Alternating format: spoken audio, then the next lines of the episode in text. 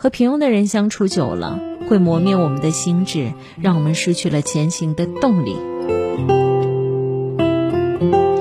超级演说家的冠军刘媛媛曾经在书里分享过一个故事。她认识一个朋友，毕业于北京知名院校，依照对方的学历和资历，留在北京完全可以找到一份很好的工作，未来是前途无量的。可是对方在毕业之后离开了北京，在老家的地方台做了一个编导。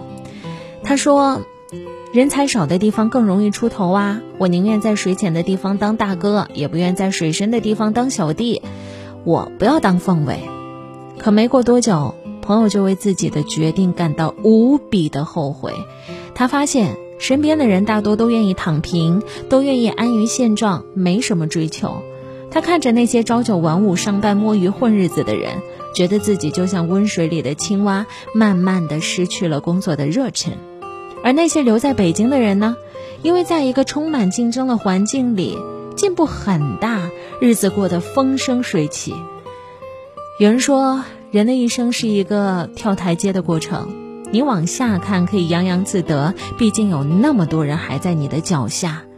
可是你往上看呢，你会发现自身的渺小，毕竟前路还有很远很长。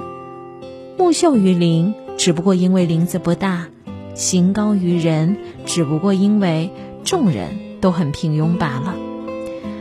很多时候，限制我们发展的未必是我们的能力和智商，而是你所处在的圈层。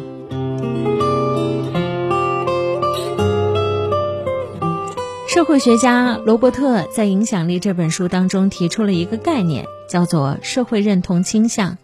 简单的来说，是人会不自觉地模仿周围人的思考和行动，处在一个低级圈子的人。圈子当中，你不好意思，甚至是不敢表现出很积极的一面。社会认同倾向产生的影响是，你会和身边的人越来越像。我看过一个真实的例子：二十六岁的杨超是一个退伍军人，服役的时候他受到多次的嘉奖和表彰，是战友们的榜样。退伍之后，他来到江苏安海打工。他来到安海不久，就在一个网吧里结识了好朋友阿海。阿海是安海本地人，每一天游手好闲，好吃懒做，偶尔会去工地里赚一些零花钱。因为入不敷出，他就干起了盗窃的勾当。杨超认识阿海不久，他们两个人就开始称兄道弟。往后的日子，他们两个更是常常混迹在各种各样的娱乐场所里。渐渐的，杨超变得不务正业。他丢掉了原来的工作，沉溺在享乐之中。没钱之后，他也被阿海同化了，走上了盗窃的路。最后被抓的时候，冰冷的手铐让杨超幡然悔悟：原来他不知不觉当中活成了自己最讨厌的人。他曾经当过兵啊！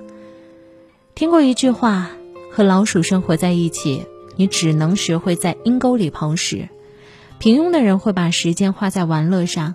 你和他相处会虚度大把的时光，你和他们在一起久了，还有可能会失去精进的动力，也不想改变。即便你是一只鹤，那又怎样？你最后依然会被同化呀。